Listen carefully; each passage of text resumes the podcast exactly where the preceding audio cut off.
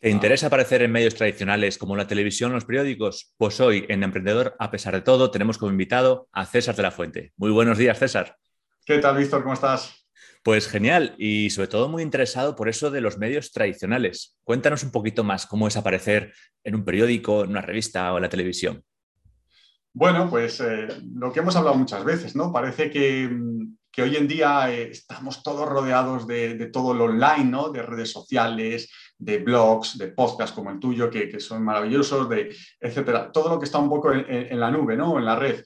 Y nos estamos olvidando que ahí fuera en la calle sigue habiendo unos prescriptores brutales que son los periodistas. El periodista de toda la vida que, está deseoso de, contenidos de interés, de contenidos de valor y que suponen una gran oportunidad para que nosotros podamos aparecer en los medios de comunicación de una manera, no me gusta utilizar esta palabra que se sobreutiliza mucho actualmente, que es orgánica, ¿no? Orgánica, de una manera gratuita y aportando realmente valor y diferenciándonos, aportando eh, eso que, como digo yo, eh, llamo siempre credibilidad. ¿Y cómo se aporta valor a un periodista de medios tradicionales? Mira, aquí yo siempre digo que esto es una relación del win-win. Eh, aquí ni uno hace, ni, nosotros hacemos un, favor al periodista, ni el periodista nos lo hace a nosotros. Entonces, eh, aquí la clave es lo que te acabo de comentar, aportar valor, es decir, contenidos de interés. Yo suelo, bueno, imparto formación eh, desde hace varios años, tanto aquí en Málaga como en Madrid, y yo siempre digo a mis alumnos que quitándole un poco el glamour a mi trabajo o a nuestro trabajo, nuestro objetivo siempre es el copia-pega del periodista. Es decir, nuestro objetivo es ahorrarle al periodista tres, cuatro horas de trabajo, es decir, generarle un contenido que sea de interés para él y, bueno, por tanto, para sus lectores y que él tan solo tenga que llegar y decir, ah, bueno, pues mira, 10 consejos para viajar a Estados Unidos después de la reapertura, ¿no? Tras la pandemia. Ah, pues interesante, buen, buen titular, copio, pego aporto valor a mis lectores y a cambio, obviamente, en ese artículo nosotros vamos a aportar nuestras eh, declaraciones como expertos, aportar información de valor, dar consejos, etcétera, estudios, datos. Entonces, es un poco la manera que, que tenemos a, grosso modo, ¿no? Eh, podríamos profundizar más, pues de, aparecer en los medios. Eh, como vayamos con, mensajes del tipo, no sé, eh, fulanito, líder en el mercado de la, de, la producción hortofrutícola, estamos muertos, estamos muertos porque el periodista solo huele y dice, sí, eso es una nota de prensa. Eso, no, eso no es una nota de prensa. eso, es una, eso es una publicidad encubierta que el periodista lo que va a hacer es redirigirte al. Dice, mira, te lo voy a pasar a mi compañero de comercial de publicidad y ya él te pasa las tarifas para que, para que aparezca, porque eso no le aporta nada. Yo siempre digo que a no ser que, seamos un Banco Santander o un Real Madrid, o yo he gestionado la comunicación del Caminito del Rey, por ejemplo, ese tipo de empresas, pues sí, oye, Real Madrid eh, inaugura su ciudad deportiva, pues obviamente te lo van a comprar todos los medios pero honestamente el 99% de, las empresas eso no es noticia. Tenemos que ir por otro lado. Pues genial. Yo tengo una anécdota y es que en Avilés hace unos años eh, di una charla con otros emprendedores y ahora éramos tres y íbamos contando nuestras historias y vino un periodista de la prensa local a cubrirlo. Entonces el periodista llegó justo en el intermedio, nos preguntó nuestros nombres que habíamos contado así resumido en nuestra experiencia y después al día siguiente estaba publicada la noticia. Bueno, por lo menos acertó con mi nombre. Porque me había puesto el proyecto de otra persona, cosas que no había dicho, me las puso para mí. O sea, los tres ponentes nos lió entre nosotros y acabó montándose una historia inventada que no sabemos cómo surgió. Entonces, ahí, a raíz de eso, pues la prensa tradicional como que a veces tiene mala fama, ¿no? Que hay mm. noticias que no contrastan bien o cosas que nos informan bien mm. y que eso solo lo sabemos nosotros que estábamos allí. El resto de la mm. gente lo lee y dice, ah, qué bien. Pues resulta que este Víctor es farmacéutico y se dedica a hacer cosas de cocina. que no tiene nada que ver conmigo.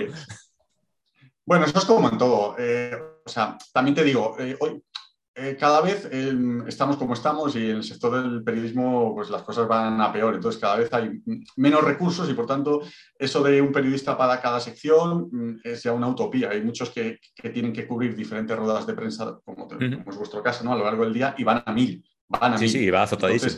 Eh, eso no es excusa para que tú hagas bien tu trabajo, obviamente, y, bueno, pues tomes nota de quién es quién, pero suele pasar. De hecho, si tú ves las noticias muchas veces en Antena 3 o en cualquier televisión nacional, en los informativos, cuando entrevistan a alguien muchas veces cambian los rótulos. Es decir, el otro día, ayer hablaban sobre que era un tipo de medicamento y ponía farmacéutica y estaba el, responsable del colegio de farmacéuticos. O, Entonces, eso muchas veces es el, día a día y las prisas un poco que, hacen cometer esos errores. Pero bueno, tampoco. Vosotros aparecisteis en el medio, el proyecto estaba sí, Eso sí, y, oye, eso es lo que tiene que contar. Que luego van y te piden a ti un consejo sobre el paracetamol o sobre qué tomar, eso ya.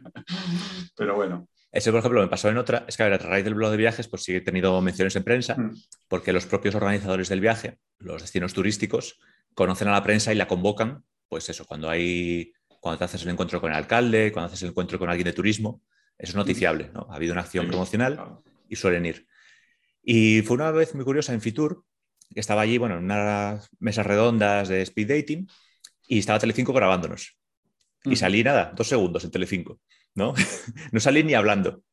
En plan, hola, soy tal de mi blog, no sé cuánto. Solo salí allí y me contactaron como 20, 30 personas por las redes sociales de te he visto, te he visto. ¿Pero aparecía tu logo por algún lado, de alguna manera, no? Aparecía mi cara. No aparecía el logo. Lo que pasa es que me conocían. Sí. Y yo en ese momento aluciné con la cantidad de gente que estaba viendo el telediario. Eso es. Es que hoy en día, los, o sea, sí que es verdad que, eh, hablando por de prensa escrita, pues cada vez se venden menos diarios, es verdad. Pero eh, el otro día leía un estudio, esto en el campo de la ciencia, ¿vale? Pero decían que el, todavía el 61% de, de la gente que quiere informarse sobre un tema, ¿vale? Tiene a los medios de comunicación como su principal fuente como la, fuente más creíble, la fuente más fidedigna, el 61. Es decir, hablemos de radio, televisión, pues, eso está ahí, como lo que te digo. Entonces, eh, yo siempre digo que la principal diferencia, la, la principal ventaja de la publicidad y de la comunicación con respecto a otras estrategias como la publicidad del marketing es la credibilidad. La credibilidad. No es lo mismo decir que eres el mejor a que un prescriptor del tamaño de un o de la, talla de un medio de comunicación, mayor o menor, de, cualquier tipo de, de, naturaleza, te referencie y aportes un, o sea, apoye, digamos, ese conocimiento y acuda a ti para que, soluciones determinado tema o, des tu, opinión como experto. Eso mm, no lo vale. es, es, verdad que yo lo, hablábamos antes, ¿no? De la entrevista, que hoy en día hay una tendencia a decir, eh, esto es mejor que lo otro. No, no, yo lo dejo muy claro en las reuniones que cuando antes de empezar a trabajar con, un cliente, yo, para mí es súper importante una reunión previa en la cual quede muy claro en qué podemos ayudaros y en qué no. Sobre todo porque, volviendo al hilo, mucha gente viene eh, o piensa en la comunicación con una visión muy marketingiana. Es decir, piensa que va a empezar a trabajar comunicación en enero y en febrero ya va a estar, va a aumentar su facturación X por ciento. Entonces, a lo que iba era, es, es a eso. Yo siempre digo que esto no es ni mejor ni, peor que la publicidad o el marketing. Esto es una acción complementaria, una estrategia complementaria. Igual que yo creo que por las redes sociales tienen un poder de segmentación brutal, una visibilidad también brutal. Lo que realmente te aporta la comunicación es credibilidad. Hablabas tú de, Fitur hace un par de años. Eh, no, el año, el año de la pandemia, creo que fue, que se celebró antes de la pandemia, me encontré con un, con un, cliente, un antiguo cliente que era, esto, es una agencia de viajes de, lujo, ¿de acuerdo? Estos viajes de viajes, viajes personalizados. Y me decía que había habido un proveedor, un proveedor de catering, que, que le habían hablado de él, que había metido el, el nombre en Google y que, claro, que lo primero que había encontrado había sido una entrevista en el diario Expansión, ¿de acuerdo? En la cual hablaban sobre un determinado tema en concreto de los viajes de lujo y le entrevistaban, ¿de acuerdo? Un contenido no pagado, obviamente, tal. Y claro, dice que, que eso le, le, dio muchísima más credibilidad cuando se lo comentaba que la página web. Dice, porque claro, César me decía, ¿qué narices van a encontrar en mi página web? Obviamente que soy la caña de España, que organiza unos viajes de la leche, pero si un diario o un prescriptor en este caso, como el diario Expansión a nivel nacional, me está haciendo una entrevista para hablar de un tema en concreto, Mm, algo sabe de esto, ¿no? Me decían, un poco de una manera muy coloquial. Es, eso, para mí es la credibilidad lo, que... Sí, es, un poco la transferencia del efecto halo, ¿no? Si un medio grande habla de ti, tienes que tener algo importante para que se hayan fijado en ti. Eso es, eso es. Y muchas veces no tiene por qué ser una noticia, como te digo, de, oye, pues eh, inauguramos una sede o nos mudamos o hemos simplemente es aportar valor e ir muy pegado a otro, otra clave que para mí en comunicación es ir muy pegado a la actualidad. Estar muy atento a lo que ocurre ahí fuera para subirte a la ola, es lo que se denominan las perchas informativas. ¿no? Es decir, pues por ejemplo, eh, hablábamos ¿no? de las agencias de viaje. Pues hace relativamente poco ¿no? se ha abierto el, espacio, el turismo en Estados Unidos y en Australia. Bueno, pues si tú te metes en Internet ya hay un montón de artículos de consejos para viajar a Estados Unidos, qué pasa, eh, qué pasa si, mm, si me contagio en Estados Unidos, cuarentena, y muchos de ellos son artículos, bueno, todos los artículos son redactados por el, redactor del diario, para la redundancia, pero en los cuales, bueno, pues según fulanito, responsable de la agencia de comunicación, tal, eh, estos son los consejos, esta es su opinión, etc. Eso, mm, como digo, la credibilidad que te genera no, tiene nada que ver con, aparecer en publicidad, publicidad o, o, la visibilidad. Como digo yo, en publicidad para que te recuerden, tú y yo somos más o menos de la misma generación. Si yo tengo la Soy Edu, feliz Navidad, eso fue una campaña brutal, pero ¿cuántos millones de euros o de pesetas se, gastaron para que a nosotros nos entrara en la cabeza eso? Muchos impactos, muchos impactos. sí, la, gracia es que lo de Soy Edu, feliz Navidad, te acuerdas del anuncio, pero no te acuerdas de qué empresa anunciaba. Era, eh, ah, ¿tipo Vodafone era? era ¿No? sé si era Vodafone Movistar, porque se empezaron a después a solapar entre ellos. Ah, uno copió al otro. Entonces, había un lío, sabemos que era una de telecomunicaciones, pero no cuál.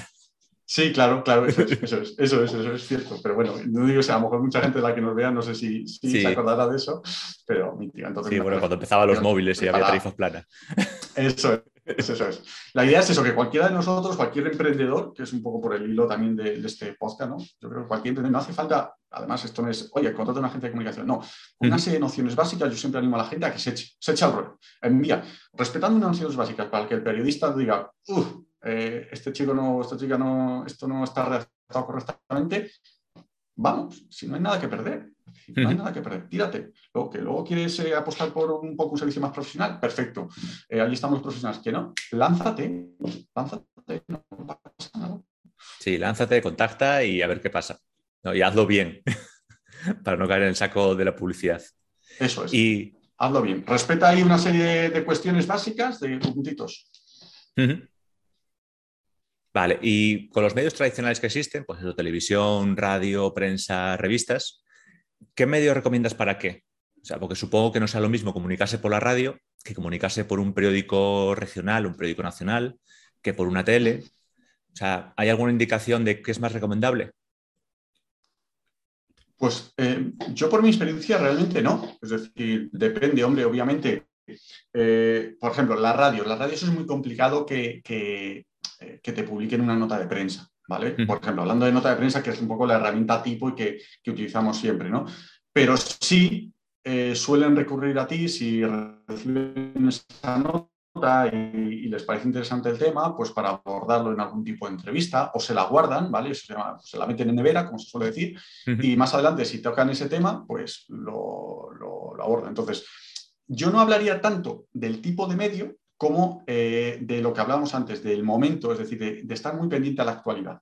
Yo pongo un ejemplo. Hace en el Mundial de, creo que fue en el Mundial de Rusia, el último Mundial de fútbol, yo no soy muy futbolero también, eh, bueno, gestionaba la comunicación de, de, un hospital, un hospital bastante importante, y me acuerdo que se nos ocurrió enviar una nota que eran 10 consejos para que el Mundial no le meta un gol a tu corazón. Entonces yo hablaba con un cardiólogo y, le, dábamos 10 consejos para que la gente que vive el fútbol como si le fuera la vida en ello, eh, pues no, no le pegara un parraque, ¿no?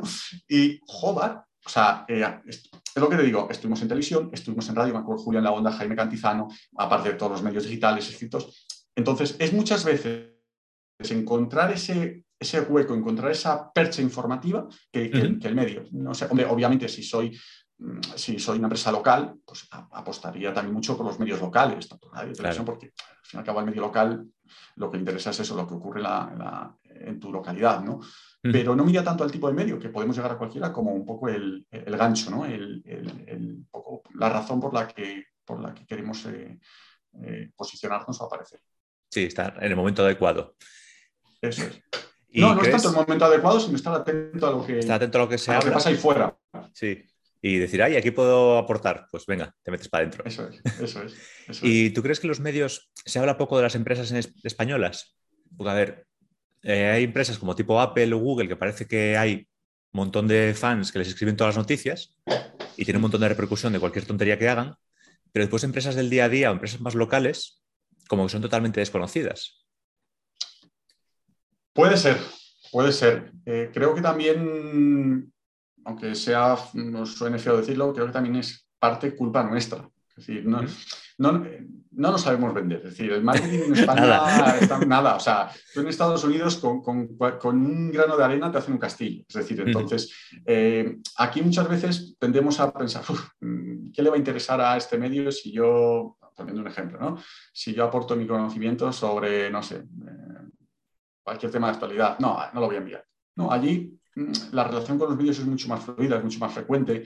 Eh, entonces, por eso te digo que seguramente tenga razón, que, se le dé, obviamente, al fin y al cabo hay grupos de presión, lobbies, mucho dinero de por medio también con las grandes empresas y obviamente, pero si, la, si lo que tú aportas, volvemos a lo mismo, y RPR, ¿no? si lo que tú aportas es, aporta valor, si es un contenido de interés, si es algo interesante, original, eh,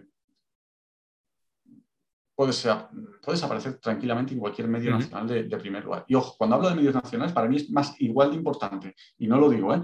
Eh, un Telecinco, Antena 3, un diario cinco días, que un diario local, un diario, un nicho, un diario especializado. Todo suma, todo suma. Es decir, tú nunca sabes dónde te van a leer y quién te va a estar leyendo. Entonces, mm, eh, cuando yo me reúno, ya te digo, en estas reuniones de, puesta en marcha con los clientes y la primera, una de las preguntas que yo siempre hago, oye, ¿en qué medio te gustaría aparecer? ¿Cuál es tu medio favorito? Bueno, pues obviamente, eh, expansión, cinco días, quiero que me entreviste Telecinco. Digo, ya, ¿y habrías pensado en pum, pum, pum? Ah, pues no. Incluso medios que a lo mejor, prensa femenina, no sé, un bufete de abogados. Hmm.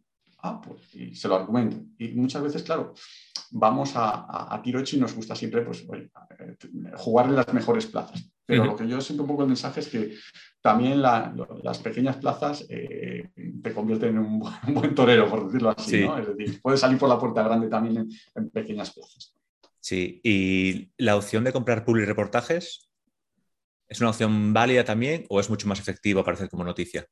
Vuelvo un momento a lo que te he dicho antes, es decir, eh, yo jamás voy a decir eh, eso es peor o mejor que la comunicación. De hecho, yo durante una época de mi vida he tenido mucha relación con los pull reportajes, porque yo redactaba pull reportajes para los principales diarios nacionales. Y bueno, no sé si es que la anécdota es brutal lo mío con los pull reportajes, pero yo siempre he dicho que que un public reportaje, a ver, si tú quieres aparecer el día X en el medio X, porque por cualquier tipo de razón, oye, quiero aparecer, apuesta por la publicidad un public reportaje, casi mejor public reportaje.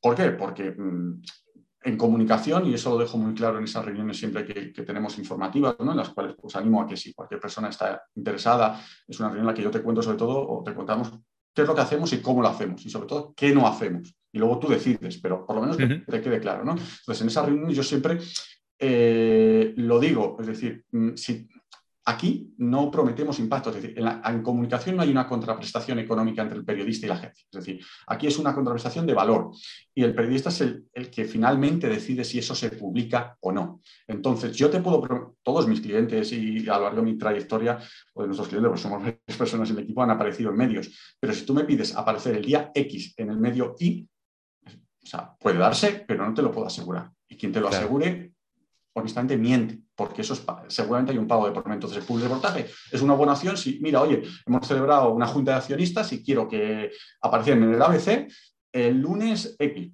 pagas. Pero a lo que iba antes un poco en el public reportaje, ya que lo pagas, y ya son cantidades, yo siempre he dicho que luego con lo que te vale un, impacto, un public reportaje en un diario nacional, pagas una estrategia de comunicación mm, varios meses, ¿eh? y no te estoy hablando de uno o dos meses, varios meses. Pero ya que lo haces, aporta valor. Es decir, olvídate, como mm, suelo decir yo mucho, el yo me mi conmigo y, aporta valor. ¿De acuerdo? Entonces, yo no sé, ya digo, si la, anécdota mía si, si la, es, muy, es muy curiosa, porque yo hace cinco años, en un impasse de mi trayectoria, pues estuve colaborando con una editora, preparando, redactando entrevistas a eso. En este caso eran pues, empresas que contrataban reportajes en, en, diarios de primer nivel, pagaban 6.000, 7.000 o más. Entonces yo muchas veces les decía lo mismo, es decir, nos llamábamos y venga, ¿de qué vamos a hablar? Ah, somos líderes, tal, tal. Y yo siempre era muy claro de mí, fulanito. Y aquí tenemos dos opciones. O hablar de eso y decir que eres líder pero que también lo va a ser el de ahí enfrente, porque el de ahí enfrente será... Todo el mundo es líder en algo. Todos líderes en algo. O diferenciarnos y, solucionar problemas a la gente, aportar valor a la gente. Es decir, pues oye, yo me acuerdo que hubo un sector muy concreto que luego a raíz de eso pues, también he ido trabajando, que es el sector de los abogados. yo con los abogados eh, me llegaron a decir si tenía la carrera de, derecho, porque eh, era la época de las cláusulas suelo, de las hipotecas multidivisa, y yo me acuerdo decía, mira, podemos decir que sois el despacho referente en esto, en derecho bancario, pero vamos a dar consejos de qué hacer si estás afectado por la cláusula suelo. ¿Qué pasa?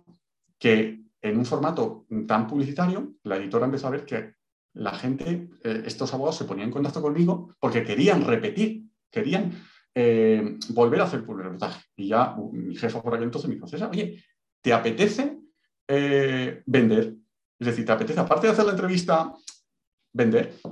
Y, joder, Víctor, o sea, yo hasta ese momento, por ejemplo, lo de la venta telefónica, el, vender a alguien que no veo la cara, a mí me daba pavor. Sin embargo, cuando hablar en público, eh, en la carrera antaño, las matrículas de que tengo en todas eran técnicas de hablar en público. A mí me pones delante de un escenario y cuanto más gente, mejor, me crezco. Pero eso de llamar a alguien, no conocerle y, y a puerta fría, bueno, o sea, no había vendido en mi vida, pero eh, la gente venía a ver cómo vendía. Es decir, y no, realmente no venía. ¿Por qué? Porque aportaba era, lo que le hacía era dibujarles la entrevista, explicarles por qué. Yo me estudié muy bien por la sentencia del TJUE, me, estudié muy bien un poco eh, sobre lo que queríamos hablar. Entonces, claro, ellos tenían la sensación de, vale, estoy pagando, pero estoy aportando valor. Estoy. Entonces, fue una experiencia muy, muy chula, ¿no? Muy, nunca me esperaría que iba, que iba, que iba a hacer eso. Oye, y fue yo creo por eso, porque no era mm, vender, era un poco, era vender, obviamente, pero era aportar valor. Sí, esa es la, clave en todo, ¿no? Aportar un valor, solucionar un problema. Y ahora, para, alguien que está empezando, sea, aporte un pequeño emprendedor, una pequeña pyme de 3, 4 empleados, eh, ¿para qué les sirve el salir en medios? ¿Cuáles son los principales beneficios que van a obtener? Pues mira, sobre todo, eh, vuelvo a lo mismo, credibilidad credibilidad. Es decir, eh, eh, yo siempre digo una cosa, es decir, si tú, además creo que, está en nuestra página web, si tú abres una página de un periódico y en una primera página te encuentras en una página, estás pensando en comprarte un coche eléctrico, vamos, bueno, ¿no? y tú ves una página de publicidad que te dice, pues, marca X, líderes eh, en coches eléctricos. Y más adelante tú encuentras un artículo que se titule, por ejemplo, oye, cinco, cinco, cinco trucos para, para circular por ciudad y ahorrar gasolina, ¿vale? Y en esos trucos tú, como experto aunque tengas una pequeña empresa o seas autónomo, aportas tu opinión al periodista, ¿quién te genera a ti más credibilidad? ¿A quién acudirás? ¿Al que, al que muestra o, como digo, al que demuestra? Entonces, yo animaría, de hecho, hay casos, yo he trabajado con emprendedores y con, gente, incluso con autónomos, que, han conseguido aparecer en, grandes medios, pero la clave es esa, la clave es separarnos un poco de nuestro ego y coger perspectiva del yo me mi conmigo y decir, a ver, ¿qué puedo aportar yo? Entonces, eh, en cualquier medio, cualquier mm, es accesible a, un emprendedor. Lo que pasa es que hay que lanzarse al ruedo, echarse al ruedo y, no olvidarnos siempre de eso, Entonces, visibilidad también, notoriedad, autoridad, diferenciación, ¿de acuerdo? Es decir, eh, bueno, es un poco y sobre todo... Sí, dime, dime. No, que hace falta eso, lanzarse al ruedo, pero también sabiendo lo que haces. Porque pues la gente se lanza para allá y te manda a lo mejor un email de dos páginas con un PDF de 10 megas adjunto que dices, esto igual no es así la manera de contactar. Claro, ahí hay una serie de trucos para, los, para, contactar con los periodistas, ¿no? O, enviar una nota. Y uno de esos es el tema del, del, Word. Es decir, oye, enviemos las notas en Word, que no pasa nada. Porque mi trabajo o nuestro trabajo es facilitar el trabajo al periodista, facilitarse. Y si tú a un periodista le envías una nota de prensa en PDF, ese copia-pega del que hablábamos antes se lo vas a dificultar, porque no va a poder copiar y pegar. Dale un que además es que los periodistas están acostumbrados. No nos imaginamos que equipos informáticos tienen muchos periodistas, que tienen ordenadores del año 2000. Pues que no pasa nada, es que es así. Eh, entonces, pues eso es uno de los, de, los truquitos, ¿no? para que un poco, pues, eh, como digo yo, el periodista denote que, que, la persona que está detrás tiene unos mínimos conocimientos y que, bueno, le puede, valer. Vale, y de toda esta trayectoria tuya, pues eso, tratando con medios tradicionales, promoción, ¿hay algún libro que recomiendes leer? ¿Alguna manera para ir adentrándose en este mundillo? Mm, no, eso, es que medio, eso es otro de los hándicaps que tenemos en España. Eh, libros de comunicación como tal no existe, más allá de los que publican editoriales como SIC, como tal, ¿no?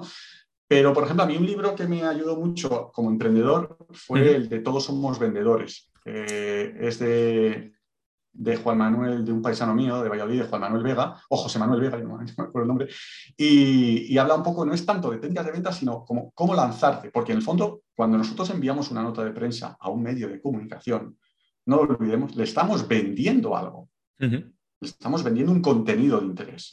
¿de acuerdo? Y quiero que quede muy claro que cambiemos el chip de que le estamos haciendo un favor al medio. No, El, beneficio es mutuo, el favor es mutuo. ¿De acuerdo? Entonces, teniendo eso claro, estamos vendiendo una información. Oye, eh, fulanito, mira, te paso esto porque ha ocurrido esto, yo creo que te puedo aportar.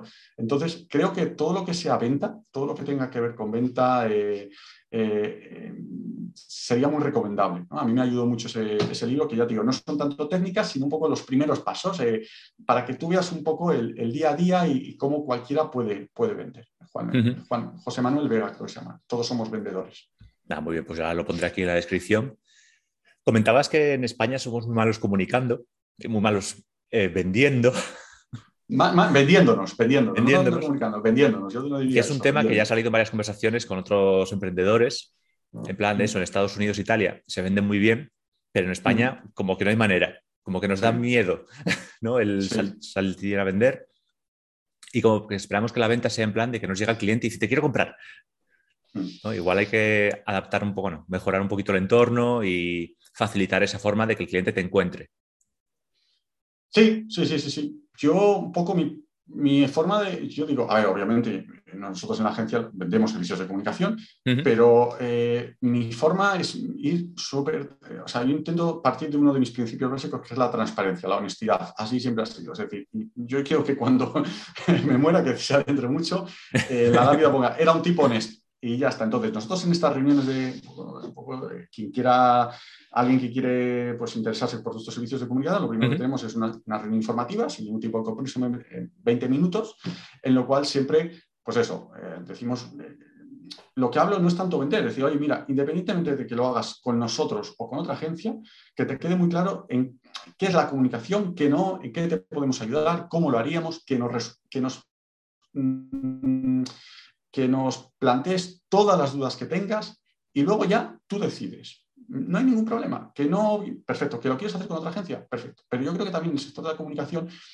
eso lo hago un poco como autocrítica o un poco como una opinión, deberíamos inculcar mucho, incidir mucho en esa labor pedagógica, en esa labor un poco de evangelizadora para que quede muy claro las diferencias entre lo que es comunicación, publicidad y, eh, y marketing. ¿no? Entonces, volviendo un poco al tema de la venta, yo lo planteo así, es decir, para mí, oye, es más importante que la gente tenga claro qué es lo que está, qué es lo que va a contratar o qué, qué, le puede aportar la comunicación, que convencerte por activa y por pasiva con técnicas de venta y tal para que contrates el servicio. ¿Por qué? Porque si dentro de uno o dos meses eh, tú te vas porque esto no es lo que yo esperaba o tal, el cliente habrá perdido el, dinero y nosotros habremos perdido el tiempo, porque en comunicación los meses de mayor trabajo son los primeros, cuando tú defines la estrategia, cuando piensas qué tipo de mensajes, cuando tal. Entonces, por eso te digo que es importante, pero sobre todo yo creo que lo más importante es la labor más que de venta de pedagogía, ¿no? En comunicación, de explicar muy, muy bien y que no queden dudas a la gente de qué es lo que te puede aportar la, la comunicación. Claro, nadie nace aprendido y es muy importante que un profesional te oriente y te asesore. Ahora, para ir terminando la entrevista, la última pregunta que le hago a todos los invitados y es si en todo este periodo como emprendedor, como empresario, has conseguido en un año ganar como para comprarte un Ferrari. Como soy, vamos, como sigo tu podcast, ya me la esperaba. ¿eh? ya me la esperaba. No, no, no, estoy en ello, estoy en ello. Pero también te digo que, si tuviese que comprarme un coche, no me compraría un Ferrari. No soy un amante de los coches. De hecho, no me, si, si, llego a la cifra de un Ferrari, eh, no me lo gastaría en un coche. Eh, de hecho, mira, en verano, en verano tuvimos que comprarnos un coche, teníamos ahí un C4 un montón de años y iba, iba yo bajando cada vez más el precio, porque yo veo el precio, Víctor, y yo lo a mí me apasiona igual que a ti viajar. Entonces yo digo, joder, con lo que cuesta este coche, Mm. Te estoy hablando de un precio normal. Yo me puedo ir a tal sitio, tal sitio. Entonces iba bajando el escalafón de coche. al final ya me dijo mi mujer, oye, tampoco vamos a cogernos una tartaja, ¿no? Pero, pero no, no, estoy en el camino, obviamente, sí, estoy en el camino, pero el tema del coche no, a mí me, lleva y me trae y, se, acabó, ¿no? Es una cosa que me cogería un Porsche o un Tesla, por ejemplo, que últimamente te coges un taxi, te llevan los Tesla y dices, wow. Bueno, ahí hay que llegar a la modernidad, aquí los taxis son todos Dacias. Gracias, sí, sí, sí. Oye, Van eso también... Sí, sí, sí. En, los dos te ahorras, en los dos te ahorras dinero, en el tema en gasolina con el tema del Tesla y en el otro en lo que te cuesta el Dacia, ¿no? Sí, sí. Pues con esta reflexión final ¿no? sobre qué coche comprarnos, terminamos esta entrevista. Muchísimas gracias, César, por habernos enseñado otro canal de comunicación y cómo sacarle beneficio para nuestros emprendimientos. Nada, visto, a ti un placer pues, haber charlado este ratito contigo. Espero que bueno, pues, la gente le haya entrado ganas de ponerse un poco a, redactar y a enviar, a contactar con los periodistas. Que no muerden, ¿eh? No muerden. Eso, eso, siempre saltar a la acción. Pues muchísimas gracias. Hasta luego. A ti.